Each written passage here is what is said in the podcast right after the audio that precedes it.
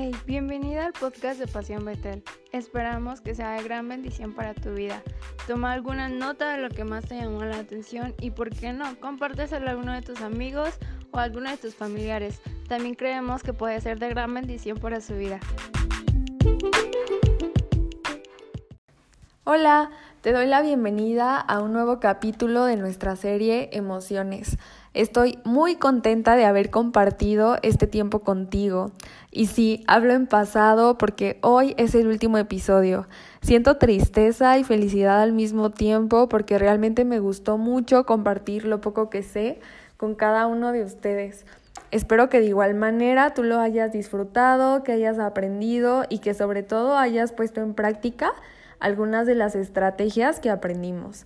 A lo largo de este tiempo, como ya sabes, hemos hablado acerca de relaciones interpersonales, de nuestras emociones, pensamientos, de algunas condiciones como la depresión y la ansiedad. Y sabes, creo que en todos y en cada uno de los temas hay una constante que al menos a mí me recordó que estoy muy lejos de ser perfecta.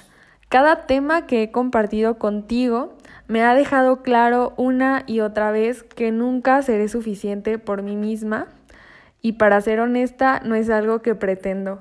Es por eso que quiero terminar esta serie hablándote acerca de aquello que permanece para siempre aún por encima de nuestras emociones, pensamientos, necesidades y deseos. Y eso es la gracia y el amor de Dios. Creo que a lo largo de esta serie hemos hablado acerca de lo que se siente experimentar nerviosismo, inquietud, irritabilidad, enojo.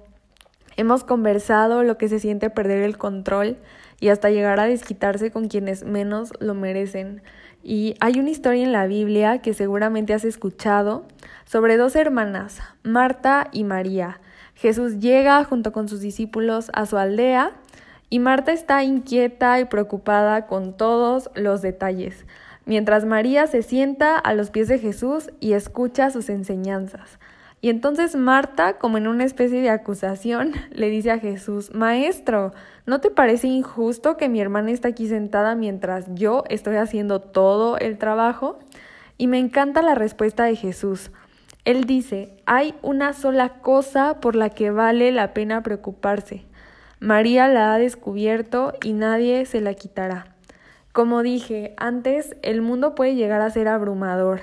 Las situaciones, preocupaciones de cada día pueden llevarnos a sentirnos cansados, fatigados, angustiados, estresados y demás. Pero hoy quiero recordarte y animarte a que en medio de tus temores, en medio de tus debilidades, puedas recordar que su gracia es todo lo que necesitas.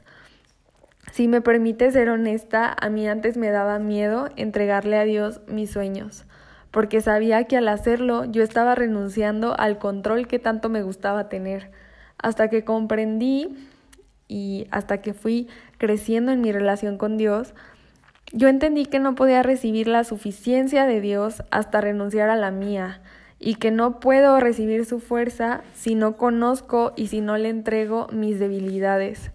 Si eres como yo, el hecho de sentirte vulnerable y débil quizá pueda llegar a, a darte miedo, a sentir temor. Y sé que tus emociones y pensamientos pueden hablar mentiras sobre quién eres, sobre tus capacidades, porque lo han hecho conmigo. Pero por lo mismo yo te puedo asegurar que no hay un lugar más seguro que la presencia de Dios. Así que yo quiero motivarte a que así como hemos aprendido a cultivar nuestro interior, a cuidar de nuestras palabras, de nuestras relaciones, cultivemos también nuestra relación con Dios.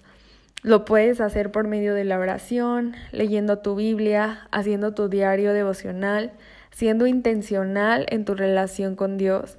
Y te aseguro a medida, te aseguro que a medida que tú vayas cultivando esa relación, vas vas a crecer en sabiduría, vas a crecer en humildad, vas a crecer en amabilidad y poco a poco irás conociendo cuál es el propósito que Dios tiene para ti y sobre todo irás siendo esa persona que Dios quiere que seas. Vas a ir llenándote de esa paz que Él nos ha prometido y irás viendo cómo sus promesas se van a cumplir en tu vida. Es un camino que a veces puede resultar frustrante porque choca con nuestra humanidad, choca con nuestro ego, pero como te repito, una vez que estás en la presencia de Dios, nada vuelve a ser igual. Espero que hayas disfrutado tanto como yo este episodio. Haznos saber tus dudas, tus comentarios. Si requieres consejería u oración, estamos para acompañarte.